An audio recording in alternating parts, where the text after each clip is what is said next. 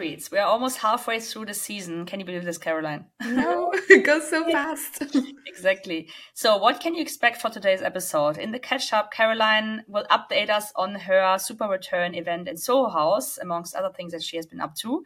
And I will give you some insights into my latest keynote at the Hinterland of Things, as well as the next presentation, the workshop that I'm hosting here at the conference tomorrow, actually in Frankfurt.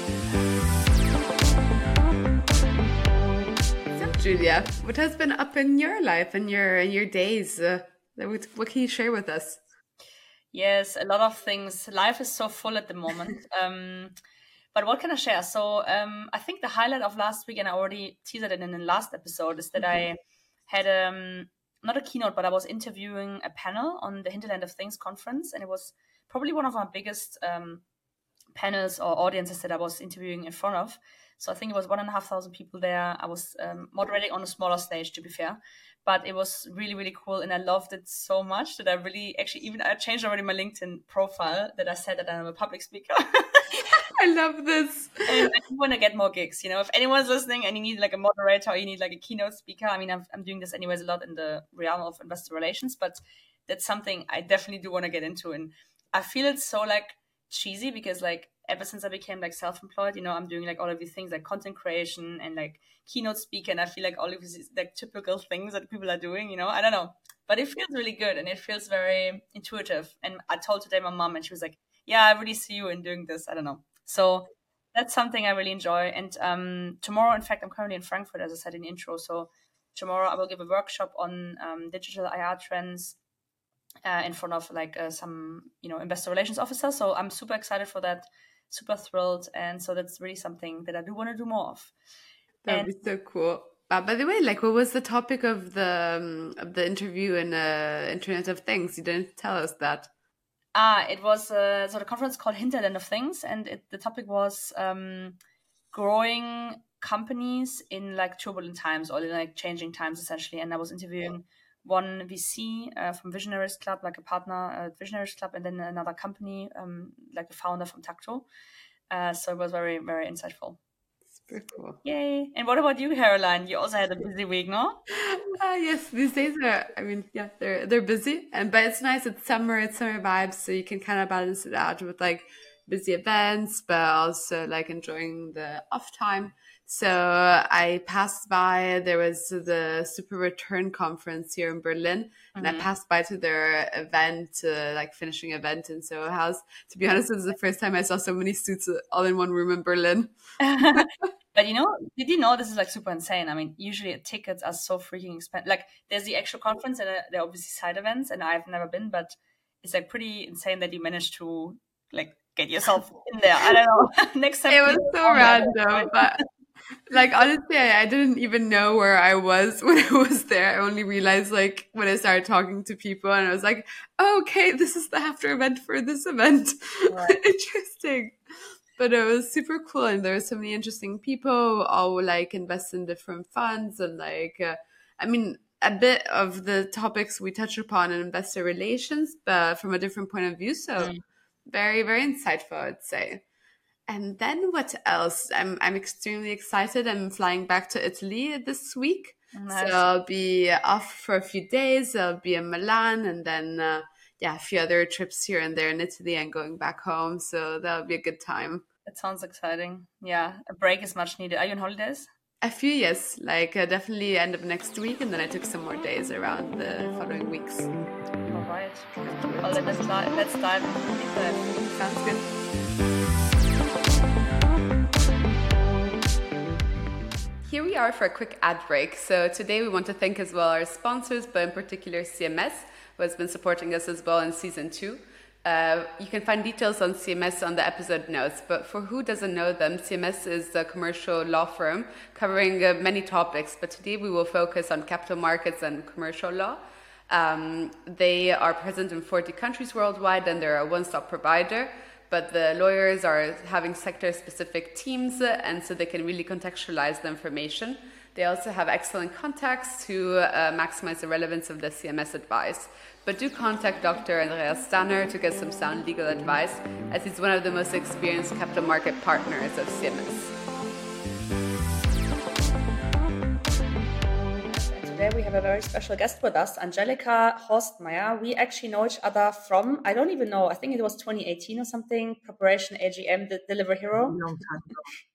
Could that be right? I don't know, but we know each other definitely quite, for quite some time already, being both in the industry for some time. So maybe to give you a brief introduction to Angelika, whoever doesn't know her yet, she has over 20 years of experience in bringing listed companies and their shareholders together on current ESG topics. Um, she joined Alliance Advisors uh, roughly one year ago after having worked for 14 years at S&P Global Market Intelligence, that was previously also known as IHS Markit. Um, and she has recently supported numerous clients in the recent shareholder meeting season 2023. And she will provide us today with some great insights onto the topic of um, yeah, shareholder identification and preparation of shareholder meetings. Um, and gives us some tips that uh, are deserving attention for the upcoming season, some practical tips, and um, how to avoid negative surprises for the next time around. So that's quite a hot topic. Thank you so much for being with us, Angelika. Um, and maybe over to you. So maybe I gave already quite some introduction, but maybe you can give us a little bit of background on yourselves um, and what you're doing with listed companies and their shareholders. Sure. Thank you, Julia. It's a pleasure to be here. And I think it's a really cool format to do it like this. So, um, uh, to talk about the shareholder meeting season is something that's very, uh, very uh, uh, of age at this moment in time because yesterday, I think one of the most uh, anticipated shareholder meetings was held, um, which was the Brenntag shareholder meeting. Brenntag was under attack by um, a, a, few uh, shareholders of different opinion to the management. Um, and this is something that that I think is almost one of the last shareholder meetings of this season. Um, mm-hmm. Companies have, have all ha- held their shareholder their annual general meeting already in 2023. Now, it used to be uh, uh, something where you would, ha- or somebody like me would help companies um, just around the shareholder meeting itself. So, looking at maybe one particular topic, maybe they wanted to increase their capital and they knew that their capital um, or that the, the, the ask for the capital was maybe too much in comparison to guidelines of investors. Maybe it was a board election or something like that. Most of the time, it used to be many years ago, um, it used to be the increase of the capital presence. So, making sure that the capital presence number that is finally published by the company is a high one. Um, and that is something that has been historically the case. Um, what I found, of course, over the last many years, but I would say maybe the last five years or so, the dialogue has actually changed. The re- the requirements from investors has changed mm. to a year-round service. So the shareholder meeting is really only the end of a very long process. Yeah, absolutely. I can definitely subscribe to that. I think some companies fall into the pitfall that it's you know they just start just before the AGM season to engage with on certain governance topics, but it's really you should do that all year round and keep your investors happy. So there's no no things upcoming just before that, right? Exactly. Mm, maybe let's dive a little bit deeper in. Obviously, you have a lot of experience on on that topic. Um, how would you say has the communication between shareholders and companies changed along the way over the last few years? So I talked a little bit about it already, right? So, so it used to be much more issuer driven. So the companies would look at the shareholders just before the shareholder meeting and maybe speak to one or two of them and discuss some of the agenda items that were being proposed at the shareholder meeting. Nowadays, it's changed a lot. So uh, there's there's two ways. One is that companies um, that there's certain agenda items that will always be on the agenda, such as the discharge of the management and the supervisory board. You have your dividend. You maybe have your board elections on a more regular uh, cycle than it used to be. You have to ask for capital, this and that. Um, so it's something that is already on the investor's mind and on, on everybody's mind um, way before the shareholder meeting. Mm-hmm. And, uh, it's, it's something that is often used as the outlet for some of the communication that happens throughout the year.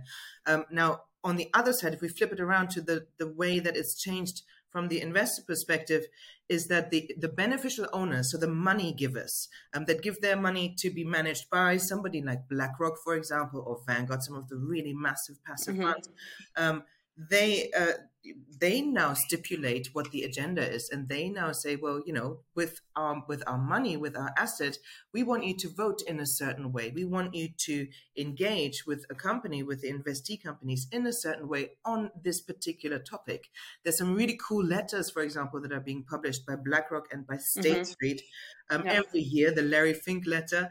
Um, yes, exactly. On ESG, especially. Yeah. Exactly. And they talk about this is our topic for this year. We talk, you know, this year is diversity levels that the company has set. And this is what we're going to engage on with you. Um, and mm-hmm. we're going to make you responsible for it as well if you don't have it. Um, and mm-hmm. that's, a, that's a very that's a, that's a very open dialogue and it gives you a lot of warning but also something that companies have to listen to. If you do if you just ignore this sort of behavior or you ignore the letters um, you ignore mm-hmm. the communication in the press and then blackrock is your number two shareholder they vote against your nomination committee because you didn't listen to the letter. For example mm-hmm. then um, yeah it's it's uh, it's not a good outcome. Can you give a just a background whoever doesn't know when are these letters being published? How much ahead of the agm season so again, it's, it's like a year-round process. So the mm-hmm. day after your shareholder meeting is the first day before your next one. So you've mm-hmm. got to, as as a company, you've got to just keep the momentum going. A lot of times, shareholders communicate with the companies just before the shareholder meeting because they maybe they they want to know how they can vote or they have a particular question. That's a great moment to pick up the stick already for just after the shareholder meeting to say, hey, now we can sit down with a little bit more time. We don't have an imminent vote, but let's talk about the long term uh, mm-hmm. plan for the company and the future. The letters, I think they normally come out in the fall. So there's still that little bit of a, of a summer break. You know, people have their holidays and things like that and wipe the sweat from their faces after the shareholder meeting. But then you've got to start. Um, you, you, can't yeah. just start a couple of months before the shareholder meeting. So it's really something that should be almost a year round service, if not at least three quarters of the year before. Very interesting. So maybe let's dive a little bit more into the last season, the 2023 season that you just kind of closed almost, I would say. What were the wins and fails from an issuer perspective during those uh, AGMs that you were holding and um, supporting? This year was was really interesting. We had we had some uh, some agenda items that that didn't look great on the ballot when we actually had the the voting results announced from the companies. And one of them was the virtual shareholder meeting, the introduction mm-hmm. of the option to have the virtual shareholder meeting. There's been a lot of press about this in Germany in particular. Um, in other markets, maybe not so much. Um, but uh, what we found is from the from the behavior um, and and from the from the dissenting rates on this agenda item is that it was mostly German institutional shareholders that, that dissented on this particular agenda item and said, we don't think this is uh, in a way valuing our shareholder rights because also German shareholders are very great at actually presenting themselves at the shareholder meeting, asking a lot of critical questions, mm. wanting to have the answer. That is something that, you know, in a virtual format is maybe not granted in the same manner. So yeah. those those agenda items had, you know, had quite a bit of dissent. You'll see it when you see look at the voting results of some of the companies this year. Um, and also, there was actually quite a lot of French shareholders that didn't like the idea either and voted against. Um, this is something that's not going to return, though. This is something that is, was a one off. It was this year. And so that's the explanation when you look at the voting results. Now, other things actually are going to carry on also into 2024. Um, I think the biggest one that I've seen so far, and you know, not everybody's published their re- results yet, um, is the remuneration report um. Mm-hmm. Remuneration has been on everybody's mind for a long time, and unsurprisingly, over the years that we've been voting on this in Germany, in the German market, is investors have also educated themselves a lot more, have got much more detailed guidelines on what they want to see from the companies. Yeah. Do they want to see disclosure um, of the targets uh, before they're reached or after they have been reached? Um, what's yeah what is the comparison from peer to peer um, and so what we've seen this year you'll see it again in, in, in a study that we're also about to publish um, on the post-season report is that there's been quite a lot of dissent on the on the remuneration reports and the majority of those that didn't get you know a 90 or an 80% plus mm. vote um, are really companies that that either have been paying maybe excessively uh, in terms of bonus payouts and not disclosing the, the, the, way that the management has reached that bonus. Um, mm-hmm. Another one, which is also uh, something that, that we're increasingly seeing, is that, that investors really want to see specific targets in the in the LTIPs, for example. So so mm-hmm. ESG targets, right? Everybody's talking about ESG, but so the management should also be compensated for reaching certain ESG targets. Those are really the, the biggest ones. um, that we're going to see as a as a sort of as a wrap up of this season in Germany. But also we've seen some really great communication from companies. So we've seen some some for example some some board elections, right? So so there may be um, a board where somebody wants to be elected and they've been on the board for a very long time, and you know it might, might be going against other investors' guidelines to vote again for this for this person. Um, and what we've seen is if that person or if, if that candidate actually goes out and reaches out to shareholders with open arms and says, This is the reason why I want to carry on on this board, or this is why you know I am the best candidate for this job, then there is a lot of a lot of trust also that investors give companies mm-hmm. um, and a lot of open arms uh, to to really support the company in their current situation and and uh, be part of their story. So not being so stringent with the guidelines. It's uh, on certain topics it is, and on certain topics we see a lot of flexibility, which is also really right. nice to see. Super interesting. I do have a two follow-up questions that is a little going a bit, a little bit off script now, which I usually don't do because we have quite a set time frame. But anyways, um, what would you say? You said like if companies only reach like 80, 90 percent uh, confirmation level at the AGM, what would you say is a good what what is still considered to be a good uh, voting outcome and what is already considered a bad one? And the second question is why do you think remuneration is getting such a hot topic? Is it because of topics like ESG or what's the real reason? Yeah, so so uh, you know, it used to be if you don't get ninety percent or ninety nine percent, then there's something wrong. Even if you get mm-hmm. ninety five percent support rate, something is wrong, and that is just something that I think nowadays also issuers um, in the German market are very much used to the fact that the 95% is even quite an achievement. Um, mm-hmm. because, and, and, that is also because we have a huge amount of different investors often investing in a certain company, and they could be, you know, from all over the world with different types of um, style and with diff- everybody with a different kind of guideline that they might be applying to the same topic. So you, if you if you expect everybody to have the same opinion, that's also kind of not not something that's realistic anymore. Um, there, there is there's a number that's floating about in, in people's mind or in, in people's guidelines also, um, which is the eighty percent. So if you receive mm. eighty mm. percent and plus in terms of support, then uh, then that is something that I would say is, is successful. Um, yeah. If you receive more than so, so for example, BlackRock, but also some of the proxy advisors have this in their guidelines, especially on a remuneration report vote. Um, if you receive more than twenty percent dissent on an on an agenda item um, or on that particular agenda item, then it shows you that there is that there is reasonable amount of dissent. There's, there's, mm. It's not just one; it's several shareholders that are voting yeah. against this agenda item, and therefore there's an expectancy for the company to actually acknowledge this dissent, and then in theory to also do something about this mm-hmm. at the next shareholder meeting, especially if it was a remuneration uh, reports, um, you know, to to look at look at the system that created that report, and to maybe see if there's something fundamentally that that investors are wanting to see that you haven't included or are not including for whatever reason. Um, so that is that is that, and I think remuneration is is really at this moment in time some it's, it's a topic where a lot of it is is being clustered together. A lot of the, mm. the reasons why why shareholders are voting against is really one is just comparison to other systems so comparison mm-hmm. maybe also to other markets where there's more disclosure um, yeah. so you want to see as much disclosure if i'm going to vote on your performance uh, i will gladly give you the amount of money that you may have earned but tell me why you earned it and yeah. tell me how you know how this fits into the overall strategy of the company and i think that's where companies uh, they've gone a very long way but we still have a long way to go um, in terms of actually just standardizing this, I guess. So it's yeah, it's it's really where where the majority of the dissent comes from.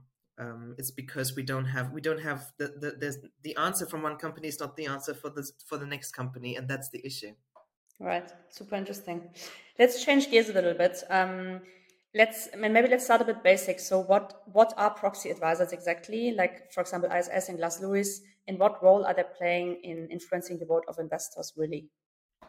Yeah, so we have uh, we have two uh, international proxy advisors that are often named in the press. So we have ISS, Institutional Shareholder Services, and Glass Lewis. And then mm-hmm. we also, in Germany in particular, we have iVox um, that also writes um, some, some vote recommendations for the German shareholder meetings.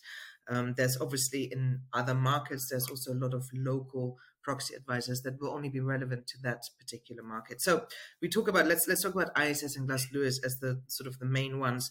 Um, they they uh, take the agenda of a company. Uh, so the company has published their their the invitation to the shareholder meeting and they take this and they will recommend their clients to vote either in favor or against a, a, an agenda item. Um, and that is something that has been a, a, very long ongoing process. Every year it's refined with consulting mm-hmm. with their own clients. Um, but, you know, often the guidelines will be also that they are published online so everybody can have a look and see what they are assessed against um, and i think especially for companies that are maybe new to the market it's it's, it's quite a new process but you mm-hmm. have to be aware of of this process you have to be aware of the guidelines because um, these proxy advisors have basically every institutional investor as their client. There's hardly any investors out there that do not at least read the report. Um, they yeah. might not follow it blind, but at least to read it. So the influence that they have is still fantastic. They have a lot of reach, and they also help a lot of um, investors that are maybe much smaller to just cover the bulk of the shareholder meetings, to mm-hmm. actually be able to vote and to, to facilitate the vote. Um, and to do all of that research. I mean, imagine having to do 5,000 meetings worth of research, then, uh, you know, the, the, the, team that you would have is huge. So mm-hmm that's what a proxy advisor does. And their influence has in the, in the past historically has been very great. And there's been some negative press about them as well saying hey iss is controlling my shareholder base by saying uh, uh, by, by recommending to vote against an agenda item. Um, i think we, we we don't give investors enough credit nowadays. So, so there's actually such a great move in a way to become independent from the recommendations. Still utilizing them they're a really good tool like almost like a screen and then if, if ISS has picked something up or Glass Lewis has picked something up and flagged something to the investor, they go in and they overlay their guidelines and look much deeper into that t- topic. But it helps them cover the, the, the, vast masses of investment that they have and voting those shareholdings, which is, you know, what we all want to see. Um, but on the other hand, also the guidelines and the opinions and the engagement that the investors have been doing over the last few years has been much more detailed and often is much more, much more critical than the proxy mm. advisors guidelines. Okay, interesting. Yeah, I mean, I also see it more like as it's really a proxy, right? Like it's a, it's someone who's kind of covering all of the investors, and some investors will go the extra mile and maybe do even a more thorough analysis or regulations, and some don't. They just follow kind of the lead, right? Yeah, and I think usually the ones that follow it um, completely are the ones that don't have have the big team yet, that exactly. don't have the resources. Exactly. So it's it's yeah. just that. Um, and then those that, that have over the years really grown, and there's some teams out there that have you know like 60 people in it working in it. Um, they you know they have the resources and they have the tools already internally to actually do all of this analysis. Yeah. Let's talk a little bit about the juicy stuff. Um, so, the AGM is one occasion where investor activists are getting active, uh, but not only, but uh, mainly. And also, we do have some individual people, I guess, that are kind of disruptive to the AGM in general. You know, like individuals that do want to perhaps get some monetary compensation out of certain processes. Can you elaborate a bit, a, lot, a little bit on that, and uh, why the AGM is such a um, yeah preferred way to go about that? It's like the melting pot, right? So the AGM, it's such a nice thing also, right? Because you meet a lot of your other shareholders, you see the board, everybody holds a speech, etc., and, and it's it's a nice way to get together on mm-hmm. the journey of the company for the last year. But um, often, if and this is just a message for everybody, if if you get those negative votes at the shareholder meeting and you don't know who they are from, mm-hmm. Um, and maybe an agenda item is only getting, let's say, 70% approval or 60% approval, you've got to ask yourself the question of where did the dialogue collapse?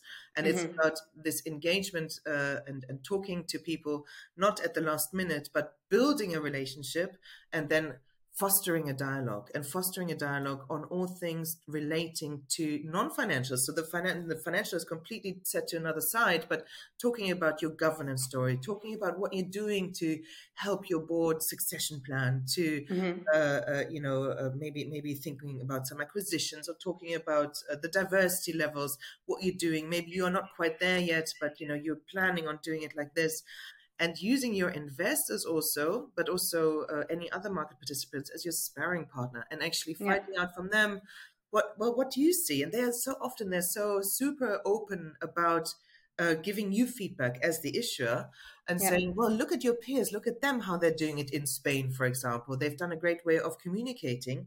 Um, and that is that is like the ideal dialogue. So if at the shareholder meeting you have this, you know, you have this surprise, and don't be surprised because it's often something that has been building for quite a while. Yeah, and yeah. You, asked, you asked also about like activists, right? So, so when does a when does an investor turn? right? So mm-hmm. investor, uh, we've, we've just seen it, but there's also there's there's uh, you know there's some investors that are known for being activists, but there's also some traditional, historically very inactive investors that are now coming onto the limelight and are supporting um, shareholder proposals, mm-hmm. um, and that is often the also it's, it's another way it's not a collapse but it's, it's often a result of um, a disconnect in the dialogue um, mm. or you know the investor trying to engage for a certain time frame. So i, I was at a conference recently where um, apg the dutch pension fund they said we will engage for a certain amount of years. We will have mm. a behind the doors closed dialogue with the company management to talk about some of the things we want to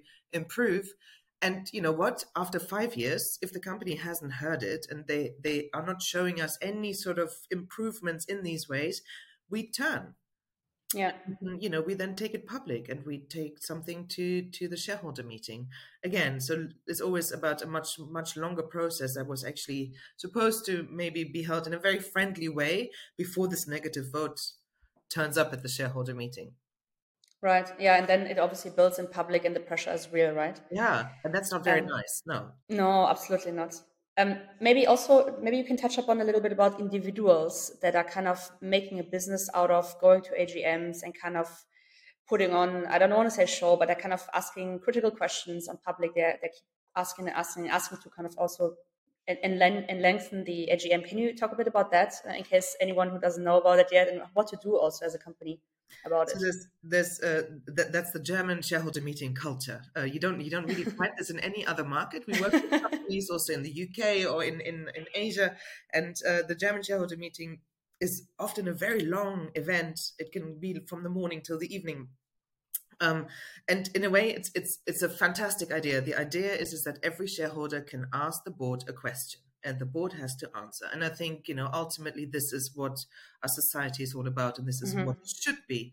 Um, however, if the questions are, you know, 40 page long, um, and then there's 40 other shareholders standing behind me wanting to ask also their 40 questions, you, you start to, to beg the question of why didn't you ask these questions at another time, right? Why does it mm-hmm. have to be now in public and everybody has to wait here to, to see when they can vote? Um, mm-hmm. So I think you know it, it, has to be it has to be the balance of the two. Um, on one hand, holding the board responsible is something that is an integral part of shareholder democracy, and it should be it should be supported. And I am a great supporter of it. I think it's it's a wonderful idea. However, keep it in relation. Keep it mm-hmm. in relation to one the shareholding stake, um, but also to to sure. the overall yeah. the overall event. Yeah. Um, and I think for for you know uh, we have we have some great associations in Germany um, that that have bundled these sort of questions that often engage on behalf of a lot of private mm-hmm. shareholders, mm-hmm. um, such as DSW or SDK, yeah. for example, and they they will take the pressure off all of these individuals, but they will just conglomerate it or, or uh, what do you say? Yeah, you, put it all together into one, and then just ask your twenty questions, and then it's done. Um, mm-hmm. Um, so yeah, it's it's about just finding a smart way to address it because again, everybody should have a voice. Everybody should be able to ask their questions, but you know, maybe think about doing it on a much more year-round pro- process as well. Yeah, got it. Um, let's talk about maybe about um, those companies that do want to seek for professional help in the preparation of an AGM or even th- throughout the year. Um, how can they reach, for example, companies like uh, Alliance Advisors uh, and what should be a first meeting look like? Like, what information do you need from them to kind of proceed and help them best? So I think that the, the most important thing, especially if you haven't done this before, so, so, a lot of companies have a very established engagement process. They have a team that does this, and you know the investor also. So it's it's a great way of meeting of minds. But um, a lot of companies also are maybe new to the market or don't uh, you know don't have the the regular reporting and the regular engagement. Um, the first thing is to to know your shareholder. Um, you know, nowadays there's some great ways of finding out who your shareholders are if you don't have a shareholder register. Especially the international shareholders will often be hidden still behind the nominee name on your register. So have a look at them and try and find out who they are. Mm-hmm. Um, you know, it's it's not like I named quite a few names here, but there's hundreds of other investors that could be in your top five. Um, and, and have a look at them. Find out then who they are if you if you see the name Vanguard, don't just stop it there, but find out who is Vanguard and what do they stand for? Why? What is their philosophy in terms of engagement, in terms of stewardship, in terms of fiduciary duties that they are exercising for their clients? There's yep. super websites out there as well. You can go on their websites. You can also contact the teams. Um, and you know prepare yourself for the engagement process and prepare yourself for the first conversations by educating yourself. Um, and i think the other thing is also don't start small. Start with the big guys. Start with the BlackRocks etc they especially when they have time when it's not just before the shareholder meeting but maybe now in the summer or in the autumn reach out to them and try and get a meeting with them and mm-hmm. talk to them about where your company is at at this moment in time and uh, you know how BlackRock fits into this picture, you will get so many cool ideas and so much feedback from them as well. Um, I think it's really undervalued. So, yeah, don't be shy. Reach out and uh, uh, reach out to the masses, and, and don't be afraid of your size or um, you know the relationship that you don't have yet. It's all about creating it. Yeah, absolutely. That was so insightful, Angelika. Thank you so much for the interview. I think we could have another five questions, but as we are kind of uh, wrapped on time, um, we can do another one, uh, maybe in season three. But thank you so much for joining us. It was super insightful, and um, yeah, see you soon. Thank you. Bye bye.